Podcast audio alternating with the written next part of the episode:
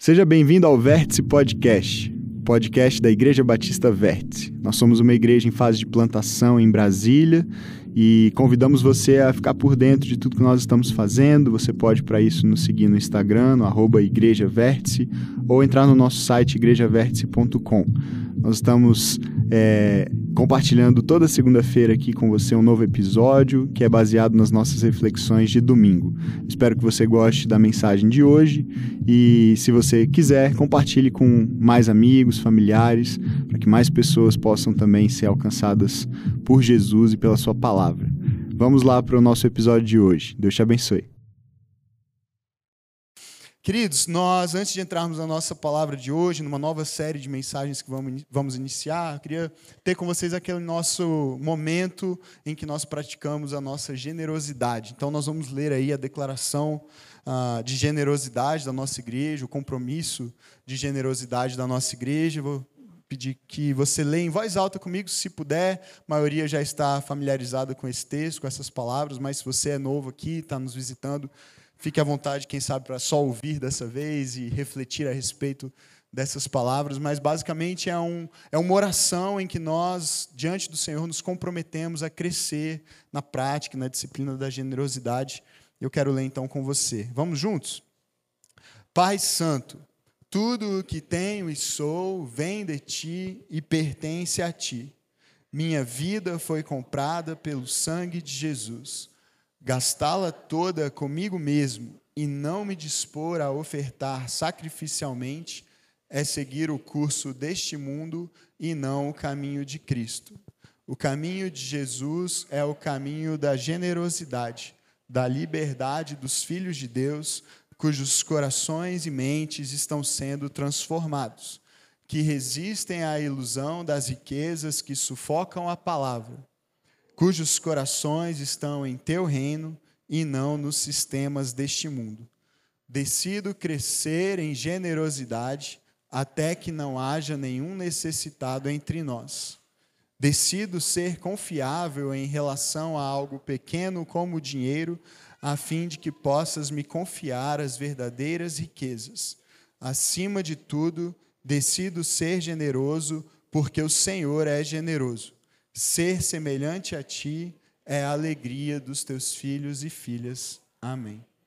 Tá piscando. Vai e volta, vai e volta. É, essa declaração, para nós, é um compromisso. Quando nós oramos essas palavras, nós declaramos diante do Senhor essas palavras, nós estamos nos comprometendo a uma caminhada em que nós queremos cultivar a generosidade e crescer nela até que alguns objetivos sejam cumpridos. Não sei se vocês já repararam, mas um deles é que não haja ninguém passando necessidade entre nós. Né? A igreja primitiva cultivava um estilo de vida de generosidade e repartia, cada um trazia o que tinha e eles repartiam entre si para que não houvesse ninguém entre eles com falta de nada. Ah, também há um compromisso aqui de nos tornarmos pessoas mais confiáveis em relação ao dinheiro. Esse é um compromisso interessante, né? Muitos de nós não somos confiáveis quando o assunto é dinheiro. Basta ter que a gente gasta. Basta ter que a gente, às vezes, se acha um pouquinho melhor do que quem não tem ou tem menos. Basta ter para a gente achar que precisa ter mais. Então, ser confiável em relação ao, ao dinheiro é, nos prepara, nos treina, nos capacita a sermos também pessoas confiáveis em relação a riquezas mais importantes. Porque se num teste tão pequeno como o do dinheiro nós falhamos, como é que nós poderemos ser pessoas confiáveis a ponto de Deus nos confiar o reino, não é mesmo? Da promessa de que reinaremos com Cristo por toda a eternidade. Nós precisamos crescer nessa confiança no Senhor que nos torna, consequentemente, pessoas mais confiáveis, para que Ele nos dê mais responsabilidade. Então, sempre que nós estamos falando desse assunto de generosidade, obviamente há alguns desafios diante de nós. O desafio inicial é a própria manutenção da obra da igreja, é, das, das, atividades regulares que nós temos, e para isso o seu dízimo, a sua oferta dada com regularidade faz toda a diferença. Há desafios missionários, essa série que nós vamos iniciar hoje é uma série sobre missão, sobre a missão da igreja, sobre missões no sentido mais amplo também, então seremos desafiados nesse, nos dois próximos próximos domingos a ir na direção dos de fora, dos não alcançados, e para isso também usamos recursos que Deus nos dá para apoiar a obra missionária aqui perto e longe. Mas, recentemente, é, nós temos também entendido de Deus uma direção de usarmos nossos recursos na busca por um novo lugar, uma nova casa, um novo espaço para a nossa igreja. Então, domingo passado, se você estava aqui, você me ouviu falar a respeito dessa campanha que nós estamos lançando, chamada Nossa Casa. Né? E, graças a Deus, várias pessoas no domingo passado mesmo já ofertaram, contribuíram ou manifestaram essa vontade de participar. E a ideia é que nós possamos assumir um compromisso mensal ao longo de um ano, pelo menos. Ou seja, todo mês uma contribuição ao longo de 12 meses para que nesse primeiro ano de locação de um novo espaço, que é o nosso desejo, é buscar um novo espaço para, funcionarmos como igreja, aqui mesmo no plano piloto, a gente possa respirar, ter a segurança de que a gente está não só honrando o compromisso do aluguel, mas as demais despesas que nós temos como igreja. Tá bom? Então, se você estava aqui na semana passada, você me ouviu te dar um conselho. Qual foi o conselho?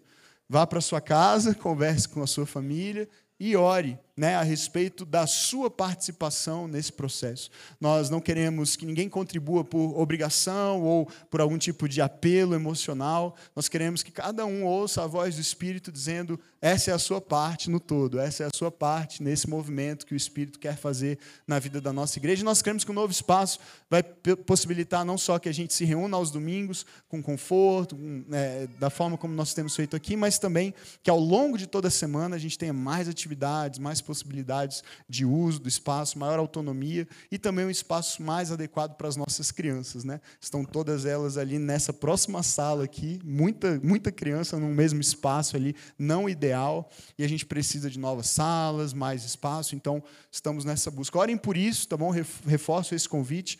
E a maneira como você pode contribuir é por meio do nosso Pix, a gente tem aí o QR Code, é, na maioria das cadeiras tem um adesivinho atrás e você pode escanear, tem aí na tela, tem o CNPJ da igreja que é a chave Pix também, e você pode passar no cartão, que é a minha sugestão. Por quê? Porque você passa já o compromisso das 12 parcelas. Então você define o valor anual, o valor mensal melhor que você quer usar é, como referência para sua contribuição e já passa lá 12 parcelas no cartão. Eu sei que para alguns o cartão não é uma opção, ponto de limite ou de outras questões, mas aí você tem a opção do Pix, você pode programar lá mensalmente a sua contribuição. Se você contribuir por Pix, meu pedido é que você identifique com um centavo no final, então se forem 100 reais, 100,01 ou 200,01, o valor que for, mas identifique, porque aí facilita muito na hora do financeiro organizar para onde vai é, esse valor. Esse não é um dízimo regular, esse é ah, o valor da campanha. Pode ser, gente? Estamos, estamos juntos nisso? Você tem orado por isso?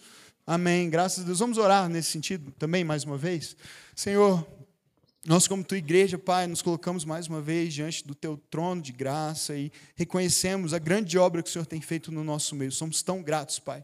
Temos pouco mais de um ano de caminhada e o Senhor fez grandes coisas, maravilhas entre nós e somos tão felizes, Senhor, de ver cada família, cada pessoa, cada criança, Todas as pessoas têm se achegado a este lugar e encontrado um lugar para pertencer, uma comunidade, uma família de fé.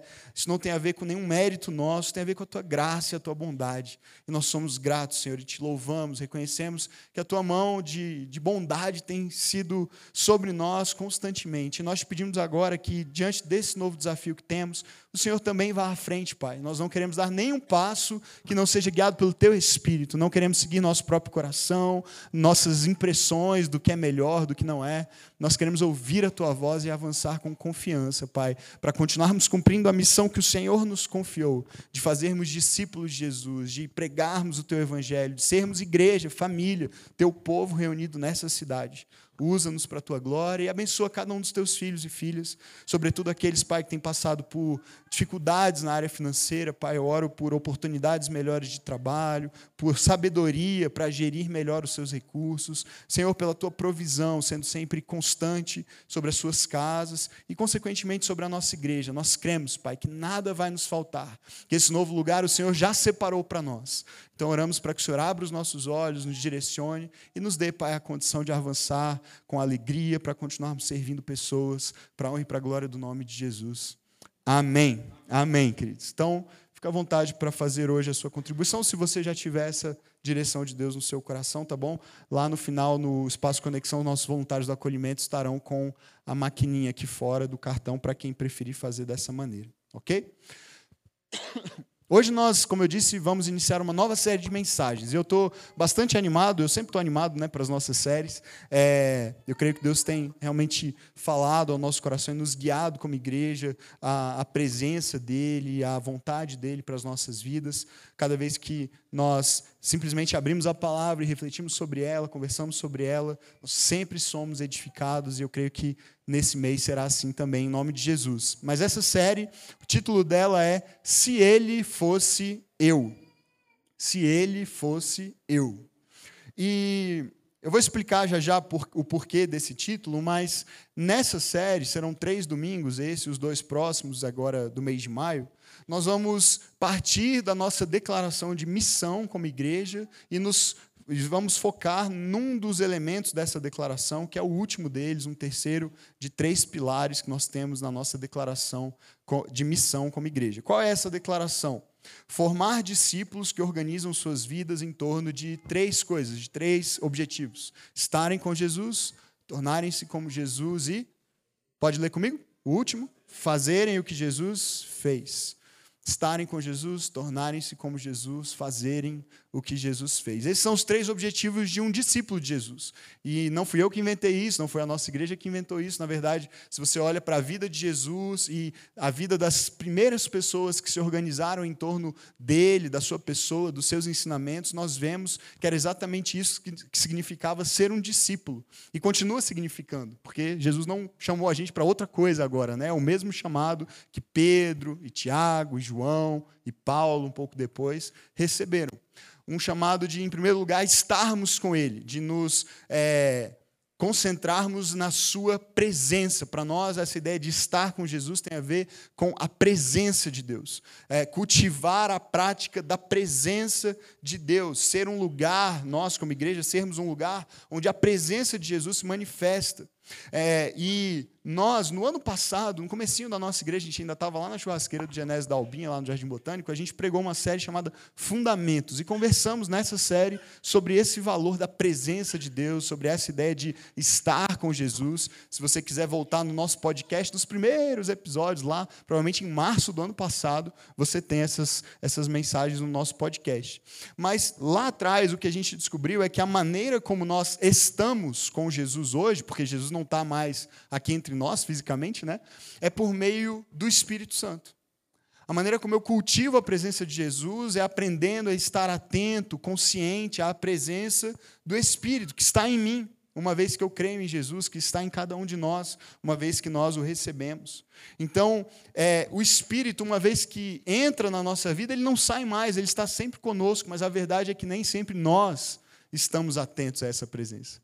Ele está, mas nem sempre nós estamos. E nós precisamos crescer na consciência e a atenção voltada então para essa presença de Jesus em nós por meio das disciplinas espirituais. Nós cultivamos isso.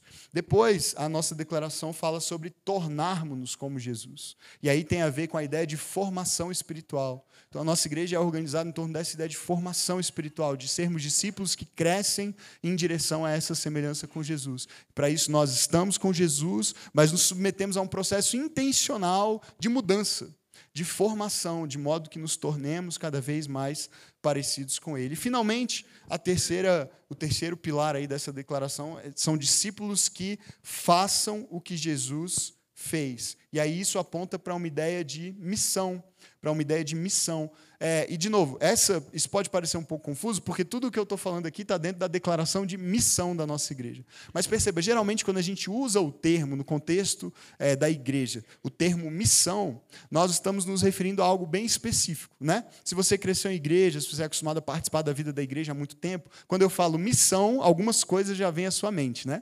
Vem à sua mente, por exemplo, algum tipo de ação evangelística na cidade, um culto na praça, panfletar, né? entregar um panfleto que fala sobre a salvação, ou é, fazer uma viagem missionária, ir para um lugar onde não há muitas igrejas, onde o evangelho ainda não foi muito difundido, quem sabe até um outro país, né? Num, numa região de povos não alcançados, ou onde não existe a, a Bíblia traduzida ainda naquela linguagem.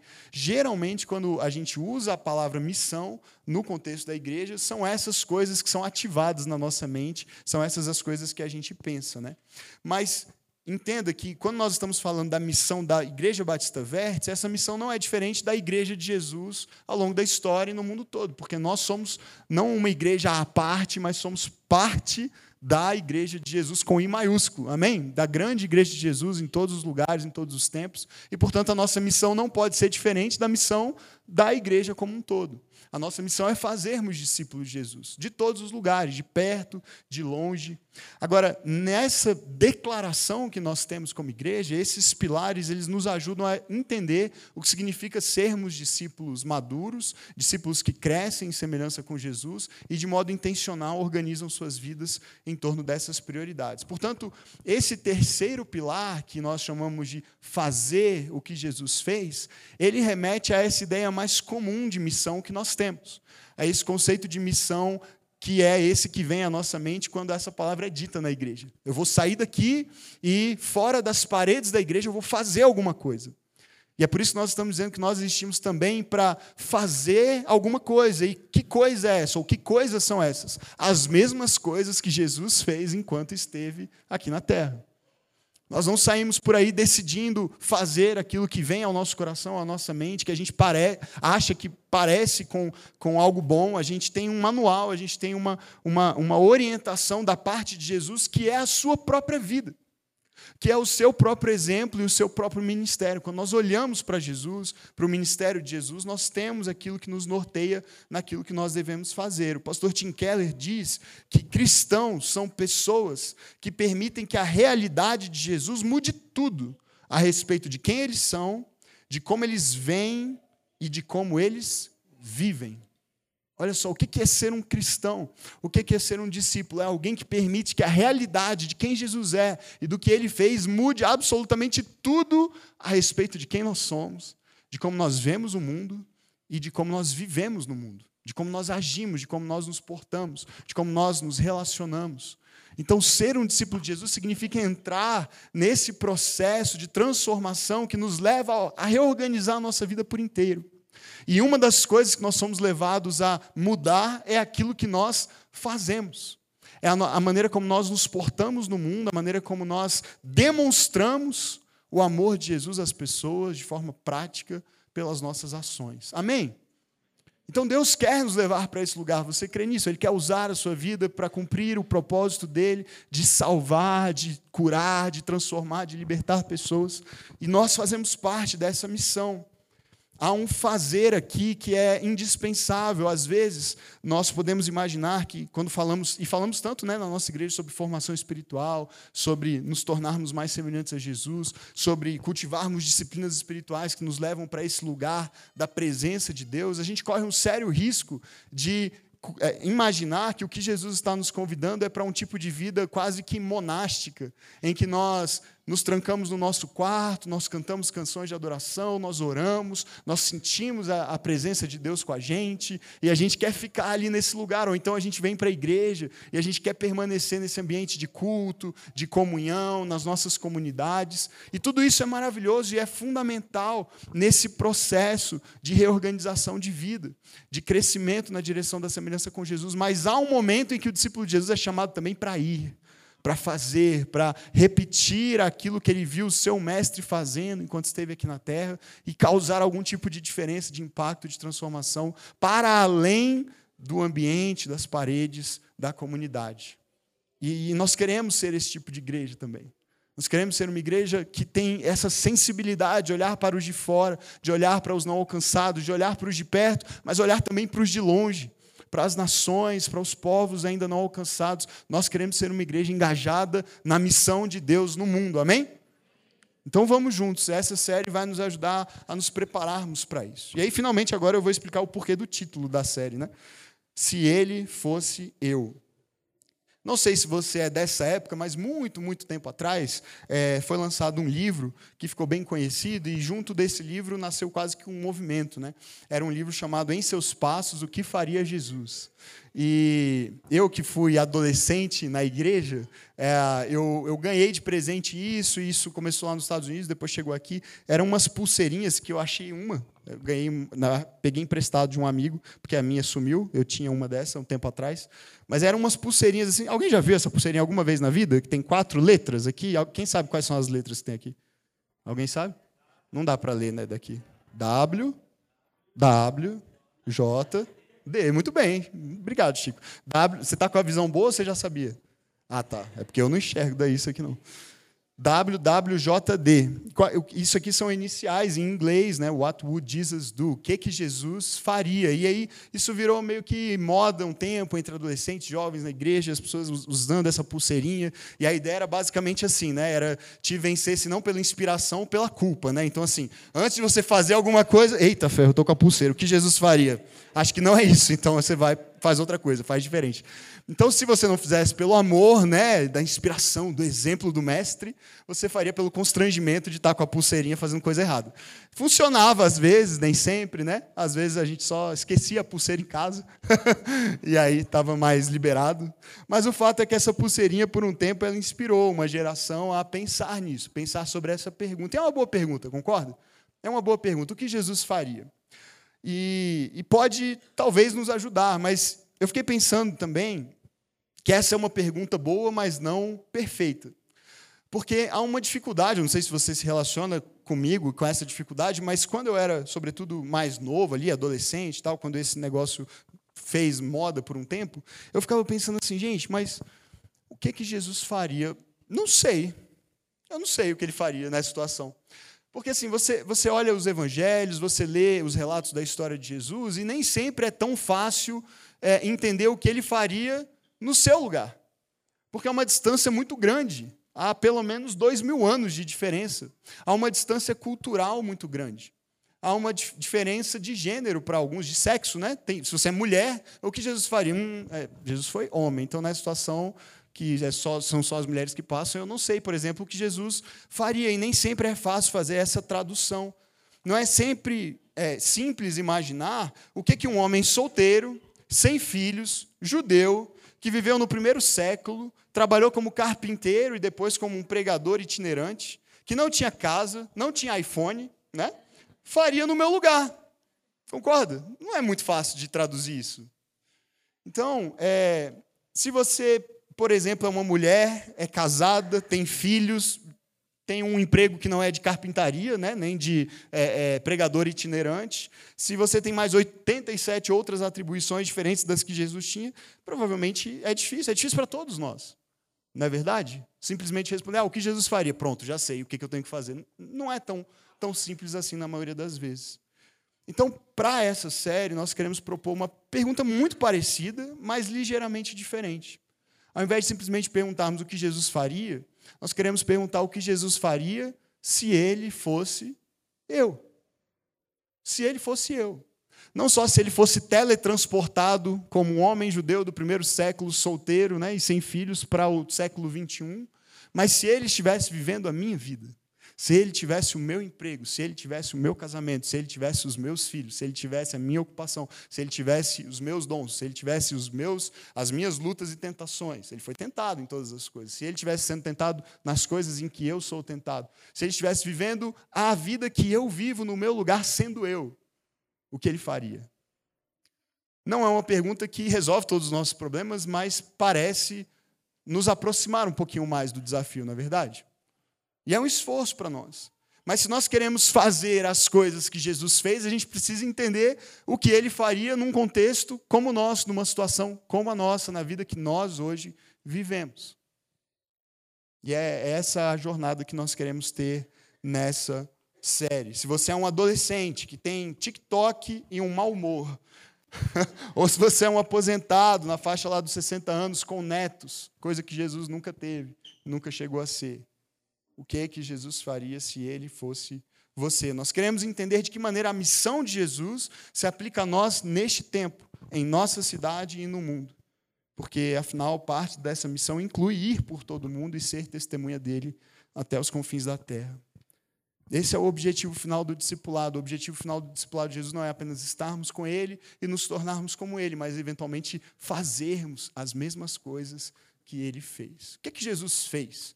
Enquanto ele esteve aqui. A gente poderia fazer várias listas, eu vou te mostrar só uma, com alguns exemplos de coisas que Jesus fez enquanto ele esteve aqui. Jesus, por exemplo, enquanto esteve aqui, ele pregou o evangelho, certo? Ele pregou as boas novas. Jesus ensinou o caminho, como é que se vive no caminho do reino de Deus que ele veio abrir e propor para nós. Jesus curou doentes. Jesus expulsou demônios. Jesus comeu e bebeu com descrentes, com pessoas longe de Deus. Lembram-se da nossa última série sobre a mesa? Nós falamos muito a respeito disso, daquelas oportunidades em que Jesus esteve à mesa com várias pessoas que não eram bem-vindas à mesa naquele tempo e a maneira como ele ofereceu as boas-vindas do reino a elas. Jesus cuidou dos pobres. Jesus pacificou conflitos, ele foi um pacificador. Jesus é, intercedeu orou por pessoas constantemente, Jesus profetizou e Jesus opôs-se à corrupção religiosa e também política do seu tempo, sobretudo da sua própria nação. Ele se opôs à corrupção religiosa e política dos próprios líderes de Israel que falavam em nome de Deus, mas não viviam de forma coerente com a sua própria fé. É uma boa lista, concordo que pode ser uma lista de referência para nós das coisas que Jesus fez. Talvez você tenha outros exemplos a acrescentar, não é uma lista exaustiva, definitiva, mas é uma boa lista de coisas que Jesus fez, na é verdade, enquanto ele esteve aqui. E aí, esse é o momento de crise e tensão do sermão, ok? Então vamos lá. Eu ainda estou na introdução, mas eu vou terminar a introdução agora. O alvo final é que, com o tempo, eu e você sejamos capazes de fazer essas mesmas coisas. Sim ou não? Porque, porque se o objetivo é ser como ele e fazer o que ele fez, essas foram as coisas que ele fez, então é esperado que nós também as façamos. E eu não sei se você sai daqui cheio de alegria e confiança depois de ouvir isso, é isso mesmo, eu vou lá para fora fazer essas coisas, ou você fica mais como eu, desesperado, né? Assim, peraí, tem a menor condição de eu, eu fazer essas coisas. Para começar o tal de expulsar demônio, a gente pode deixar de fora da lista, né? A gente pode não mexer com isso por agora. Essa parte a gente, a gente pode deixar para uma outra, uma outra ocasião, né? Falar sobre isso. Mas talvez seja uma lista que te intimide, que, que gere algum tipo de medo, de, de receio, de um sentimento de incapacidade absoluta. É, eu, não, eu não consigo imaginar, me imaginar fazendo essas coisas. Talvez uma ou outra. Talvez pregar o evangelho para alguém, de vez em quando, porque a maioria de nós tem um pouco de, de vergonha de fazer isso. Quem sabe ensinar uma pessoa. Cuidar dos pobres, acho que isso né, provavelmente é comum a todos nós a, a ideia de que há uma responsabilidade cristã envolvida nesse cuidado com os mais vulneráveis. De repente, tem algumas coisas aí que eu posso fazer. Comer e beber, essa aí tá, tá fácil, a gente pode começar por ela. Né? A gente pode começar por essa. E está tudo bem você começar por ela, mas, mas veja, essas são as coisas que Jesus fez, e ele está nos chamando como sua igreja a fazer as mesmas coisas que ele que ele fez, porque se vamos nos tornar como ele, o objetivo tem que ser fazer alguma coisa. E fazer o quê? Fazer as mesmas coisas que ele fez. Não cabe a nós decidir o que é parte ou não da missão, ele já nos deu o exemplo para que nós sigamos. E muitas vezes a gente olha para uma lista como essa e aí tem uma, uma saída pela direita, né? um escape assim. E geralmente o argumento é esse. Bom, mas Jesus fez essas coisas porque ele era Jesus, né? Ele era Deus, ele é Deus.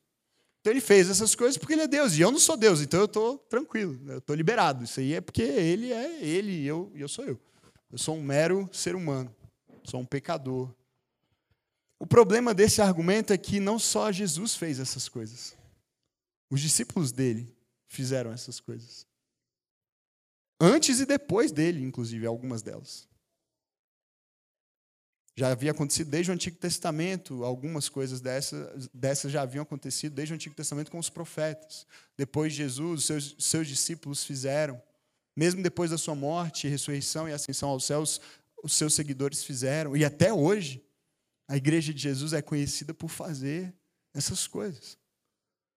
Então não dá para dizer, não, não, mas isso é, é, Jesus, isso não, não sou eu. Sim, é, é Jesus, mas é Jesus em você. Amém? É Jesus em mim.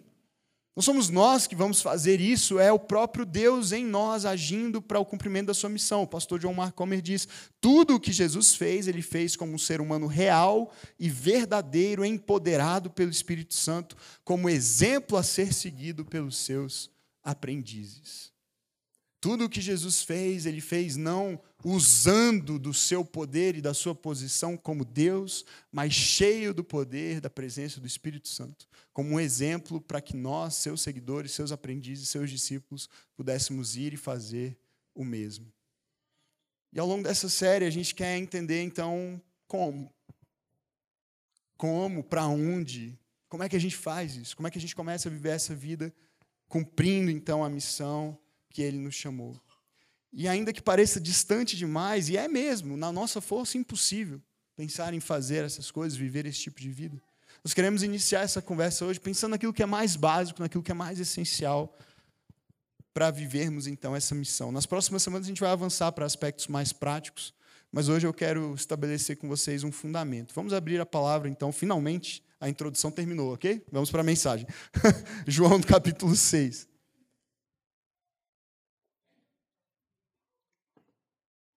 João no capítulo 6, verso 57, depois a gente vai explorar alguns outros versículos e textos.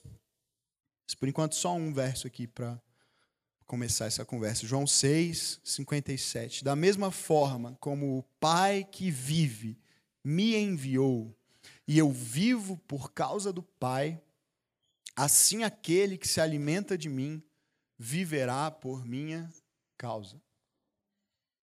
Da mesma forma como o Pai que vive me enviou e eu vivo por causa do Pai, assim também aquele que se alimenta de mim viverá por minha causa. Eu penso, queridos, que para a gente começar a responder a pergunta dessa série, o que Jesus faria se ele fosse eu, a gente precisa entender que Jesus, no nosso lugar, provavelmente faria uma nova dieta. E hoje é domingo, amanhã é segunda, né? Amanhã é o dia internacional da dieta começar. Mas eu acho que Jesus começaria a cumprir a missão no nosso lugar por uma nova dieta, por uma nova alimentação. Olha só. O texto diz: da mesma forma como o Pai vi, que vive em mim, desculpa, da mesma forma como o Pai que vive me enviou, e eu vivo por causa desse Pai que me enviou, assim também aquele que se alimenta de mim viverá por minha causa. Quem se alimenta de mim viverá por minha causa. Percebe que há uma relação aqui muito interessante que Jesus está estabelecendo entre a sua identidade como filho de Deus e aquele que foi enviado pelo Pai para cumprir uma missão, para viver por uma causa no mundo enquanto esteve aqui na terra ele compara essa relação entre ele e o Pai, o envio do Pai para que ele cumprisse essa missão, à nossa relação com, com o próprio Jesus, com ele. E ele diz que, da mesma maneira como o Pai o enviou, em outra passagem aqui no próprio Evangelho de João, ele diz que também nos envia. Então, ele diz: da mesma forma como o Pai me enviou, eu também os envio. Então, esse envio que acontece do Pai em relação ao Filho, acontece também do Filho em relação a nós. Nós somos enviados em nome de Jesus e pelo próprio Jesus para uma missão no mundo. Então ele faz essa comparação e ele relaciona aqui essa ideia de envio, de comissionamento, de missão a um tipo de vida que nós precisamos cultivar. Ele diz: Esse Pai me enviou e agora eu vivo então por causa do Pai. Eu estou no Pai, eu sou um com o Pai, eu vivo por causa do Pai. E ele diz da mesma maneira vocês, que eu envio para fazerem a mesma coisa que eu fiz. Esse envio de vocês, ele acontece para que vocês, como eu, estejam se alimentando de mim, como eu me alimento do Pai, como eu vivo com o Pai, vocês se alimentam de mim e, consequentemente, assim como eu vivo por causa do Pai, vocês vivam por minha causa. Então, basicamente, o que eu, o que eu quero conversar com vocês hoje é sobre o fato de que o que nós temos de mais valioso, de mais importante para oferecer para esse mundo somos nós mesmos. Somos nós mesmos. É o tipo de vida que nós vivemos. Na missão que nós cumprimos, seja ela pregando, cuidando dos pobres, fazendo justiça social, adotando crianças órfãs, demonstrando bondade aos mais vulneráveis, em todas essas ações que você pode fazer como um discípulo de Jesus no mundo, sabe qual é o elemento comum a todas elas? Você. É você que vai estar lá, fazendo uma coisa ou outra. Aonde quer que nós estejamos, o elemento comum de todas as nossas iniciativas, de todas as nossas ações no mundo, como discípulos de Jesus, o elemento comum somos nós. A nossa própria vida, o nosso caráter, o nosso amor, a nossa presença. Isso vai estar onde quer que nós estejamos.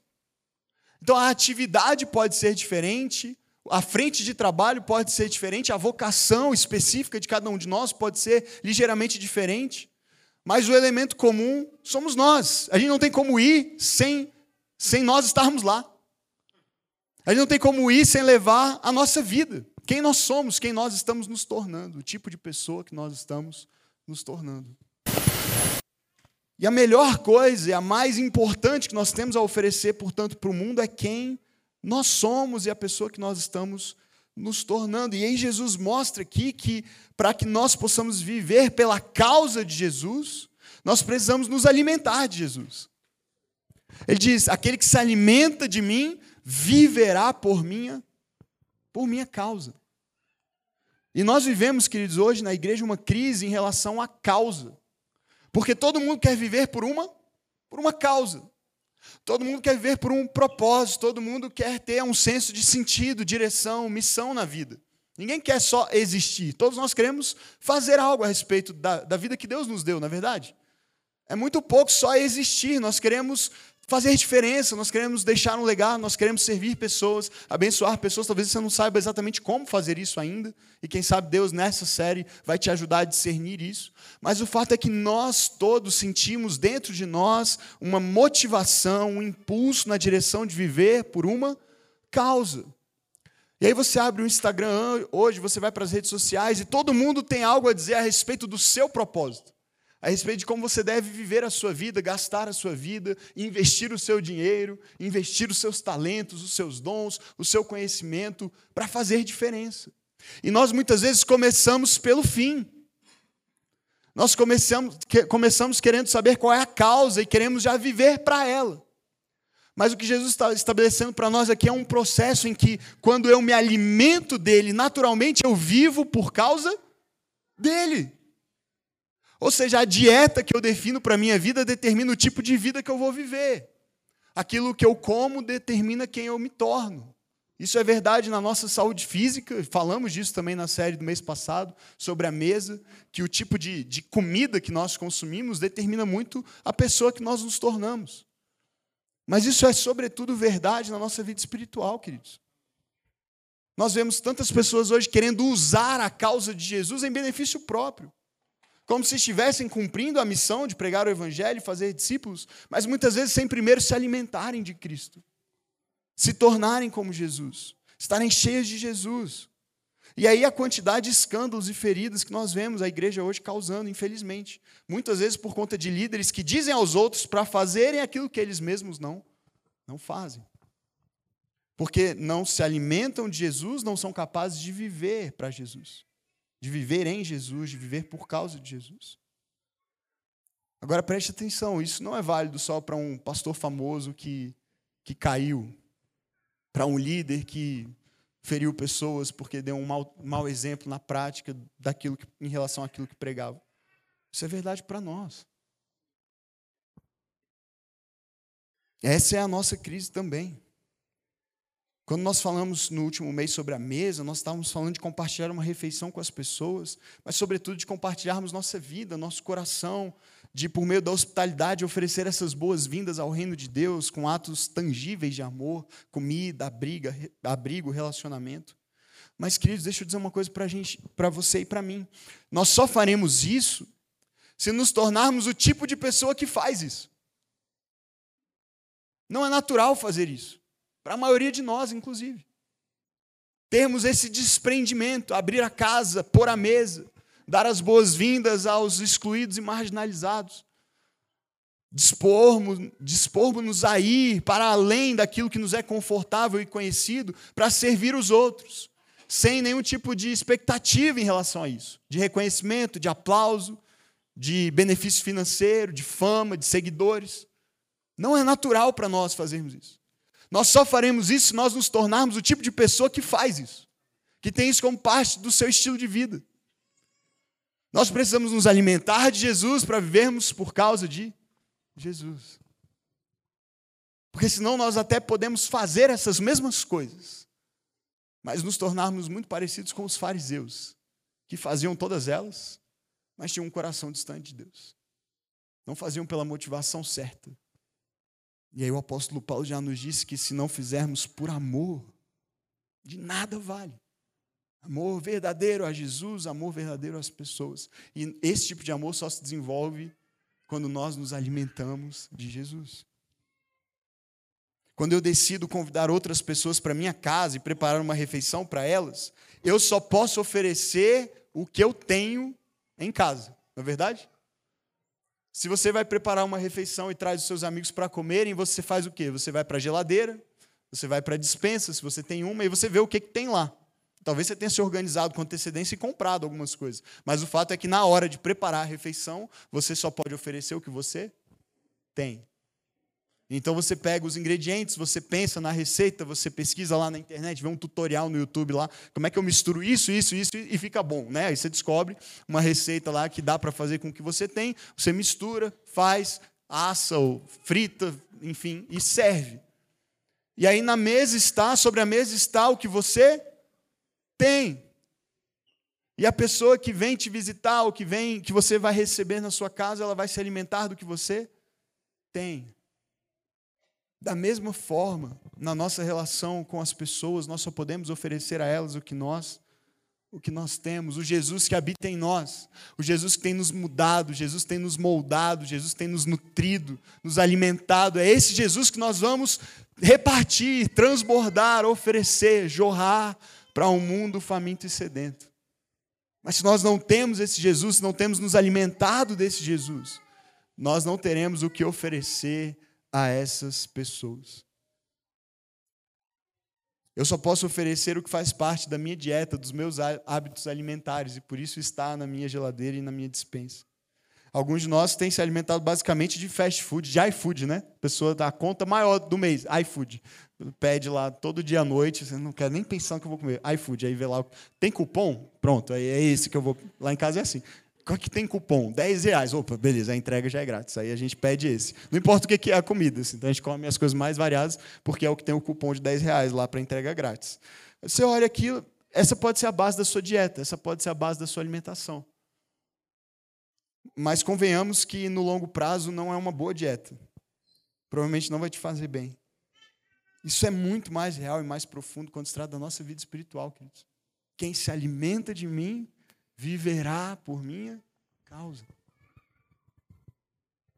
Nesse contexto, desse verso que nós lemos, Jesus está no meio de uma longa conversa que se desenrola em algumas cenas, em alguns momentos diferentes. Mas todos esses momentos que eu quero destacar com vocês, eles acontecem em torno da ideia de satisfação. Uma conversa sobre satisfação. Começa no capítulo 4, quando ele se encontra com uma mulher samaritana à beira de um poço. E aí Jesus faz uma afirmação que deixa essa mulher extremamente curiosa e interessada. No verso 13, ele diz assim: Quem beber desta água do poço terá sede outra vez.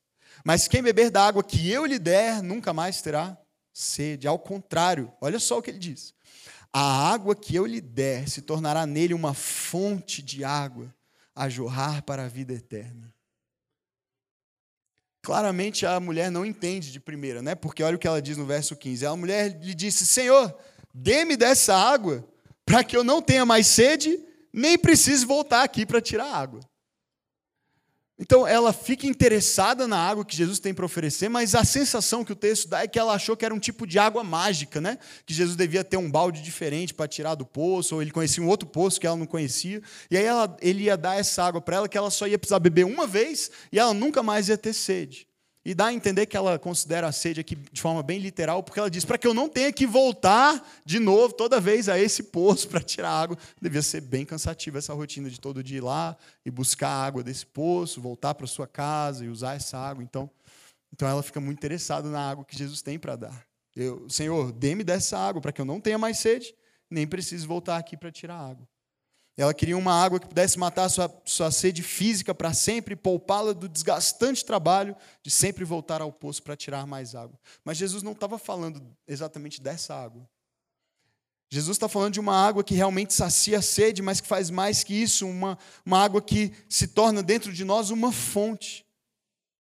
Uma fonte a jorrar para a vida eterna. Perceba a linguagem aqui de fonte. O que é uma fonte? É algo que jorra para matar a sede de outros. Né? Então ele, ele diz: essa água não vai saciar só a sua sede, essa água vai se tornar uma fonte a jorrar para a vida eterna para que pessoas tenham vida através dessa água que vai jorrar a partir do seu interior, uma vez que você beba da água que eu tenho para te dar. Então a sua sede é satisfeita, mas outras pessoas são satisfeitas por meio da sua vida. E é exatamente isso que acontece. A gente não vai ler a história toda, mas logo após essa conversa de Jesus com essa mulher, ela sai correndo até o seu povoado e conta para todo mundo: venham ver um homem que disse tudo a meu respeito. Será que ele não é o profeta que nós estávamos aguardando? Será que ele não é o Messias? Será que ele não é o Salvador? E essas pessoas ficam curiosas e elas creem no testemunho da mulher, vão até lá, encontram-se com Jesus, pedem para ele ficar mais tempo. Ele fica dois dias naquele povoado, e aí depois há o registro de que eles dizem assim: agora nós cremos, mulher. Não só pelo que você nos disse, mas porque nós vimos, nós ouvimos e nós sabemos que de fato esse homem é o Cristo, esse homem é o Messias, ele é o Salvador. Veja, ela se tornou essa fonte a jorrar, mas Jesus continuou sendo a água que dá vida. Nós inicialmente cremos por causa do seu testemunho, a fonte jorrando. Mas agora nós cremos porque nós o ouvimos, nós o conhecemos, nós bebemos dessa água. E a água é ele. Não era a mulher, mas ela foi a fonte para que essa água jorrasse. Da mesma maneira, o convite de Jesus para nós é esse encontrar nele essa satisfação como essa mulher encontrou, mas uma satisfação que vai além de nós e se torna uma fonte a jorrar para que outras pessoas bebam dessa mesma água.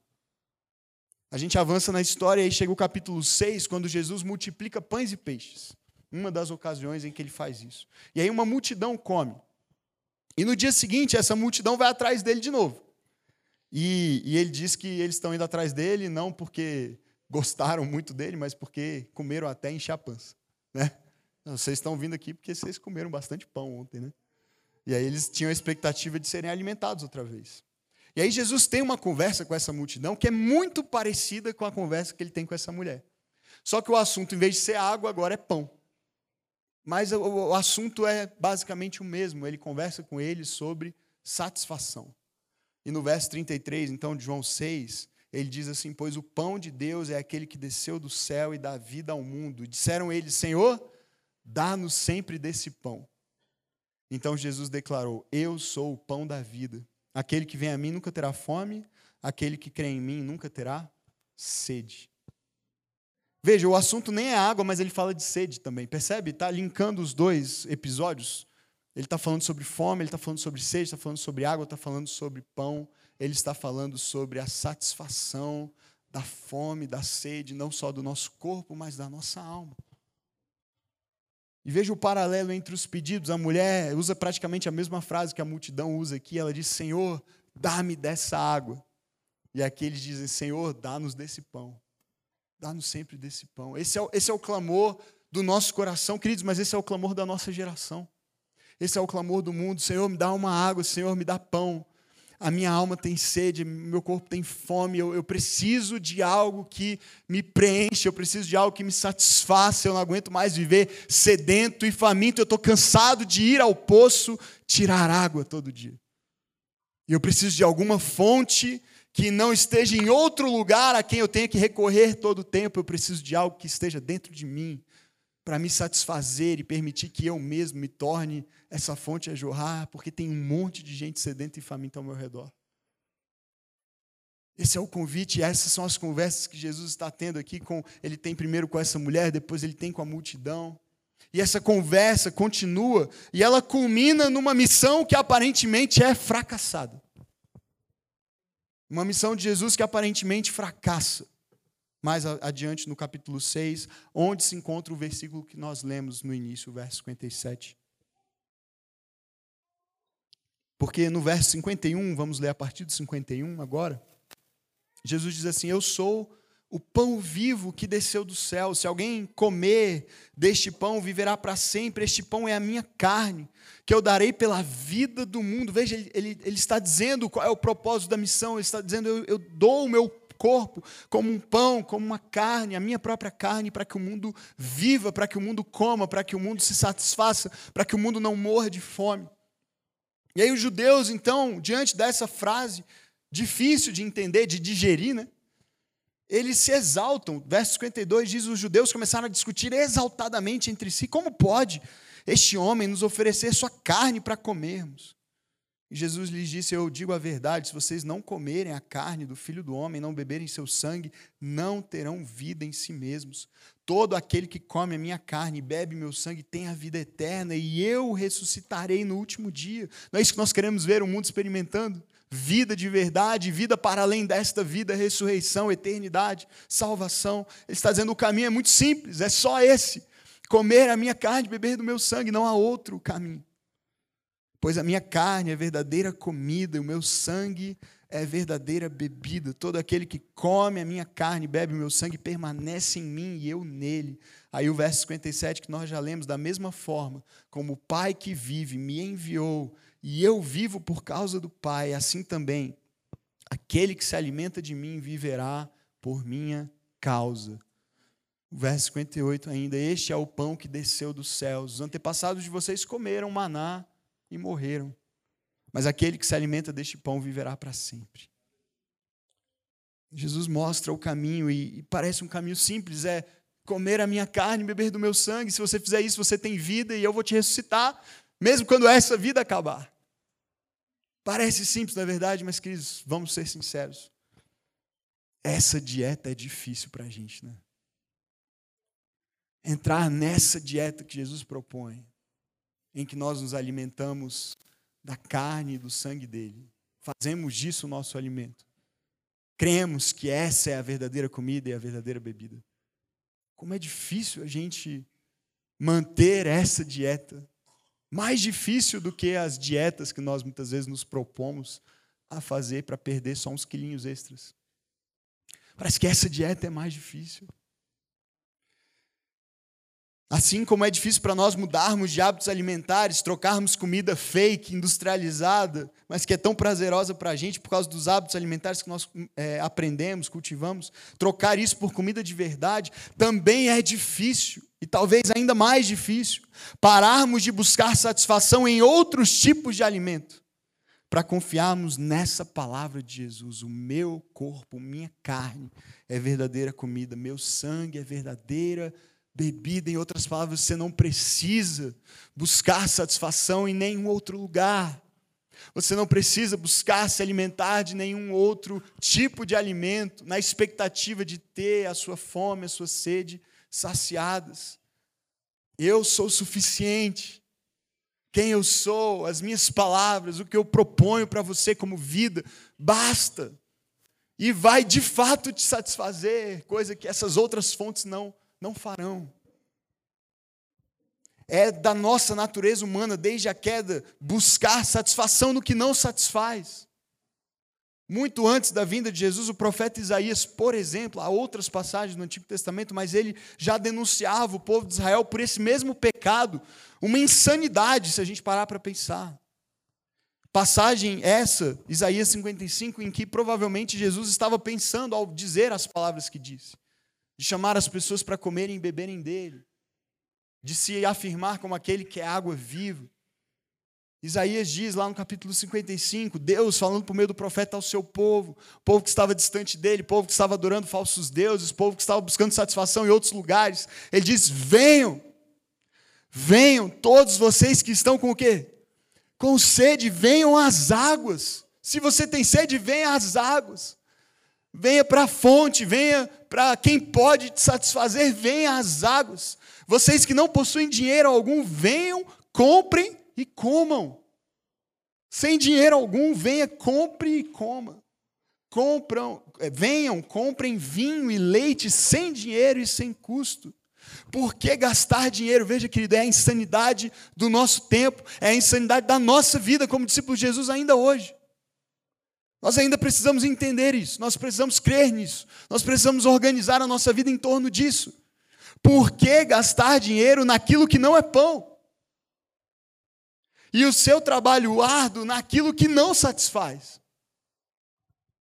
Escutem, escutem-me e comam o que é bom, e a alma de vocês, olha essa afirmação de Deus para o seu povo, e a alma de vocês se deliciará na mais fina refeição.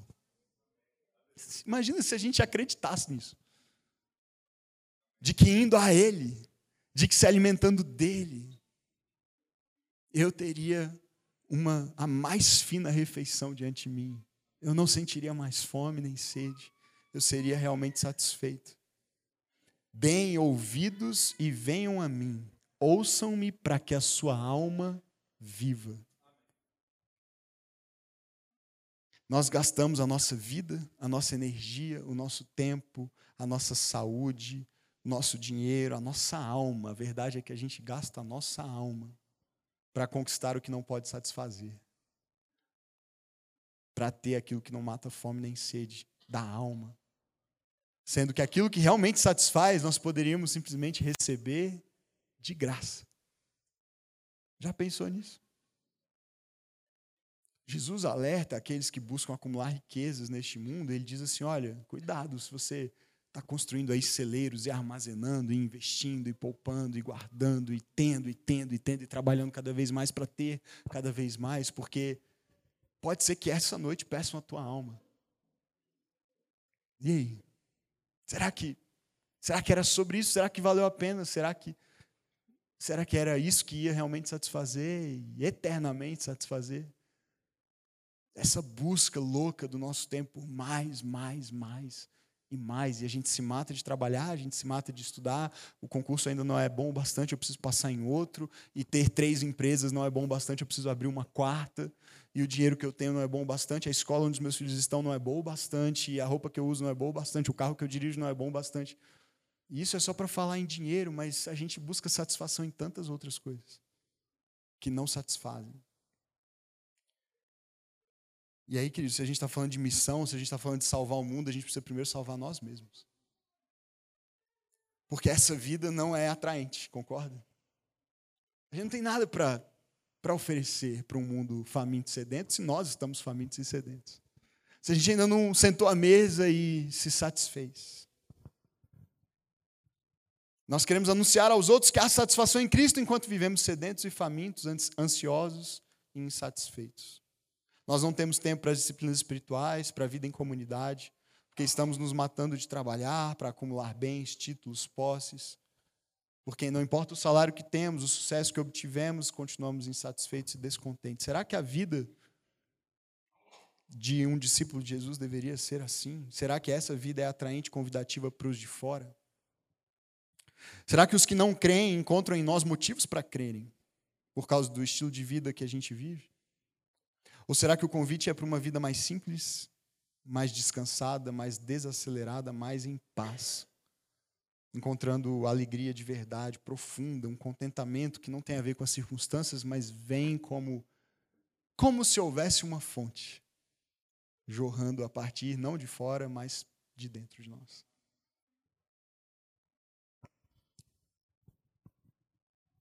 Nós ainda não chegamos lá. Eu, pelo menos, sei que não cheguei, mas está tudo bem.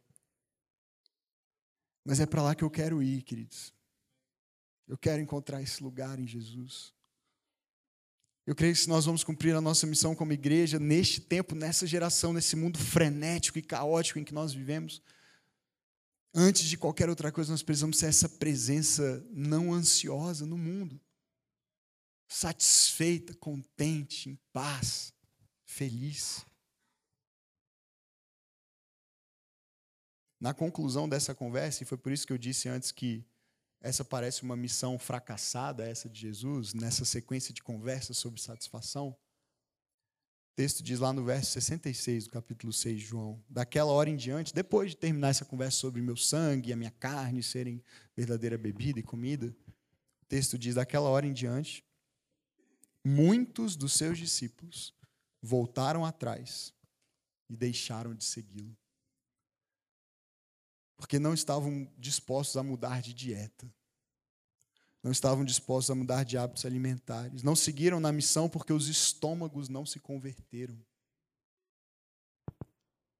porque não acreditaram na promessa da verdadeira satisfação encontrada em Cristo e preferiram continuar gastando suas vidas naquilo que não é pão, naquilo que não mata a fome. E a triste verdade, queridos, é que muitos de nós também vão desistir.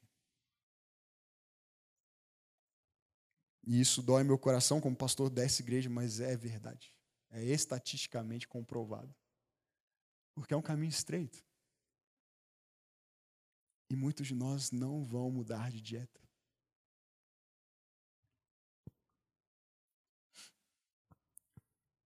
Talvez ainda demore um tempo, talvez dias, meses, anos. Mas alguns de nós vão embora. Alguns de nós se apegaram tanto já à sua dieta atual, aos seus mecanismos de encontrar preenchimento, satisfação, fuga, prazer instantâneo, rápido, fácil. Alguns de nós simplesmente não vão mudar de dieta. Alguns de nós talvez vão até continuar sendo da igreja, mas não vão viver por causa de Jesus porque não se alimentam dele. E alguns eventualmente vão só embora mesmo. Não é para mim, é difícil demais, eu não consigo. Nem eu sei se vale a pena. Não sei se é isso que eu quero, não é isso que o meu coração pede. Mas alguns deles não foram embora.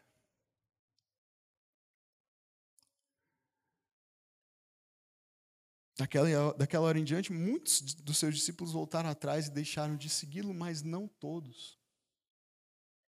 Alguns decidiram mudar de dieta. Alguns decidiram provar e ver que o Senhor é bom. E eles, depois de terem provado, foram tão preenchidos que decidiram dar sequência à missão, mesmo sem o seu mestre estar mais ali com eles, fisicamente vivendo radicalmente em amor e obediência àquele que o satisfez para sempre por completo. E o porta-voz desses foi Pedro, naquela ocasião. Jesus se voltou para eles e disse aos doze: Vocês também não querem ir? Um ainda iria. Judas ainda iria embora. Mas ele disse: Vocês também não querem ir? E Simão Pedro lhe respondeu: Senhor, para quem? E para onde? E para onde, Senhor? E para quem? Só tu tens as palavras de vida eterna. Nós cremos e sabemos que és o Santo de Deus. A gente provou, a gente comeu, a gente bebeu dessa água que vem de ti. O nosso estômago provou e agora a gente vai viver de quê? A gente vai comer o quê? A gente vai beber o quê? Se não for o Senhor, a gente vai para onde? Vou viver de quê? Porque se eu me alimento de Jesus, eu não enxergo nenhum outro caminho, destino, causa, propósito, missão, pela qual vale a pena viver. E não é porque não existam outras coisas boas, mas é porque Ele é muito melhor. Ele é muito melhor. E quando eu provo dele, o resto fica sem sabor, sem sal, sem graça. Porque quem come comida de verdade não se contenta mais com comida fake. Quem toma o café da Vértice tem dificuldade com o do sítio, gente. Eu pensei muito nessa.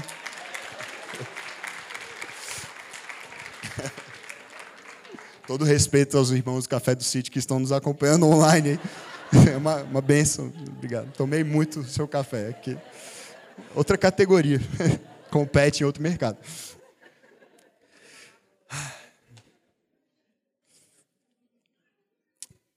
E aí, como é que a gente não vai, queridos, repartir desse pão com todo mundo que tem fome, uma vez que a gente prova dele? Como é que a gente não vai oferecer essa água que mata a sede e que agora jorra dentro de nós? É impossível reter, é impossível não oferecer, não repartir. É impossível. A gente quer que todos os outros venham e bebam. Amém? Tem uma música muito legal que ilustra um pouco isso, até de uma forma engraçada, assim, chama A Bênção de um Pai, é em inglês, né, do, do músico chamado Ben Hastings. E ele tem um trechinho dela, ele está falando a respeito de, do que, que ele espera que o filho dele viva. É uma bênção sobre, sobre o seu filho, umas palavras de bênção. E aí tem uma parte que ele diz assim: Eu vou te servir, quando você crescer um pouco mais, a sua primeira taça de Bordeaux, de um vinho francês top. assim. E aí você vai me ver destruir seu paladar para qualquer outra bebida, para que quando você for jovem, você não tenha dinheiro para se embriagar. Você vai provar um Bordeaux, você não vai se embriagar com qualquer coisa. Então vai ser tão caro ficar bêbado que você não vai. Vai ter chance. Sabe, é, é quem prova Jesus não tem paladar para outra coisa. Amém? Não tem. O nosso paladar foi arruinado, gente. Arruinou, destruiu o nosso paladar, não serve para mais nada. A gente só tem paladar para Ele, para as coisas dele, para a palavra dele. O nosso estômago só fica satisfeito quando a gente come dele quando a gente se alimenta das suas palavras. E aí, quando a gente bebe dessa água e come desse alimento, isso jorra, isso vaza, isso transborda, isso é oferecido para quem está perto e para quem está longe, porque é um rio que não para de fluir, que percorre qualquer distância, que chega em qualquer lugar, até os confins da terra. Mas para viver pela causa de Jesus, a gente precisa se alimentar de Jesus. Quem prova Jesus tem a alma satisfeita e tem agora o espírito a jorrar para oferecer satisfação ao mundo. É um mundo faminto, é um mundo sedento. E a missão começa assim, diariamente: comermos e bebermos dele, permanecermos nele, sendo formados por ele, até que ele seja o nosso prazer e a nossa satisfação. E assim o mundo faminto e sedento o conhecerá em nós. E nós estaremos prontos para abrir a casa, pôr a mesa e oferecer uma refeição. Para que venham e se satisfaçam. Amém? Feche seus olhos por um instante, por favor.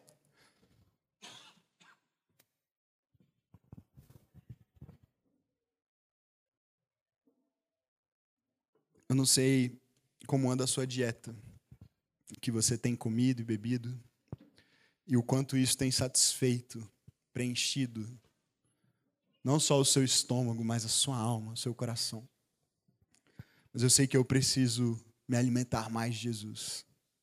Preciso de mais desse espírito dentro de mim, eu preciso jorrar. Para jorrar eu preciso me encher. E eu já sei, a minha alma já descobriu isso muito tempo atrás. Ela já provou e viu que ele é bom. Meu paladar foi arruinado quando eu tinha uns 15 anos. Não servia para mais nada. Porque quando a gente conhece Jesus, quando a gente prova de quem Ele é, a gente não consegue mais se contentar com qualquer outra coisa. Ele é tão bom, Ele é tão maravilhoso. Na Sua presença há delícias perpetuamente. Mas mudar de dieta é difícil, gente. É difícil. E talvez o Espírito Santo vai conduzir alguns de nós a um lugar de quebrantamento e arrependimento nesse momento. Pela consciência de que a gente tem buscado se alimentar naquilo que não é pão, a gente tem gastado a nossa vida com aquilo que não satisfaz. E se nós queremos cumprir a missão que Ele nos confiou, como pessoas, como discípulos e também como igreja, para vivermos por causa dele, nós precisamos nos alimentar dele. Eu peço ao Espírito Santo que te revele aí, te mostre o que, que precisa mudar na sua dieta. O que, que precisa sair, o que, que precisa entrar. O que sua vida pode estar melhor organizada para que a mesa com Ele, a comunhão com Ele, o alimento que Ele é e que Ele oferece para nós seja prioridade, seja o sustento de tudo o mais. E para que você se torne cada vez mais essa fonte a jorrar, porque tem muita gente com fome. Tem muita gente com sede. Senhor Jesus, nós, como tua igreja, teu povo, nessa manhã nós reconhecemos que, como Israel no tempo de Isaías, temos gastado nosso dinheiro no que não é pão, temos gastado nossa vida, Senhor, nosso tempo, nosso, nossos recursos, nossos esforços, naquilo que não é capaz de nos satisfazer de verdade. E aí, muitas vezes, Senhor, a dura realidade é que o mundo, que embora esteja faminto e sedento, muitas vezes não encontra em nós essa fonte da qual possa se satisfazer. Nós não temos conseguido muitas vezes oferecer o Senhor porque estamos desnutridos, porque nós mesmos estamos famintos e sedentos. Mas, Senhor, a boa notícia da tua graça é que o Senhor diz: aquele que não tem dinheiro, venha, compra, compre e coma. Não tem a ver com o que nós somos capazes de fazer, os nossos méritos, o nosso acerto, as nossas capacidades. Tem a ver com esse convite da graça que abre as portas também para nós, para que nós possamos vir e comer e satisfazer o nosso coração faminto, sedento tua presença, Senhor, onde há prazer incomparável. Senhor, eu oro para que sejamos uma igreja com um paladar destruído para qualquer outra coisa que não seja o Senhor, qualquer coisa que não venha do Senhor. Nenhum tipo de prazer, Senhor, encontre lugar no nosso coração para nos prender como um ídolo, como uma prisão, Senhor, porque nós somos libertos em Cristo para comer aquilo que é realmente satisfatório e prazeroso.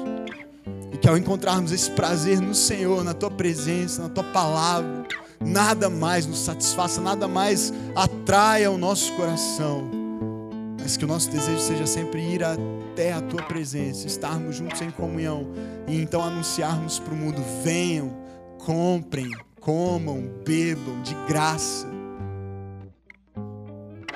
Senhor, oramos por um mundo em ruínas, oramos por uma cidade tão dividida, oramos por um país com tantos desafios em todas as áreas, oramos por um mundo em guerras e conflitos, tanta pobreza, tanta miséria e, sobretudo, um mundo longe do Senhor, afastado de Ti. Deus, Usa as nossas vidas, Pai. Desperta entre nós vocações novas. Senhor, pastores, missionários, evangelistas servindo não só dentro da igreja, mas onde estiverem, nos seus ambientes de trabalho, nas suas redes sociais, Senhor, nas suas famílias, perto e longe.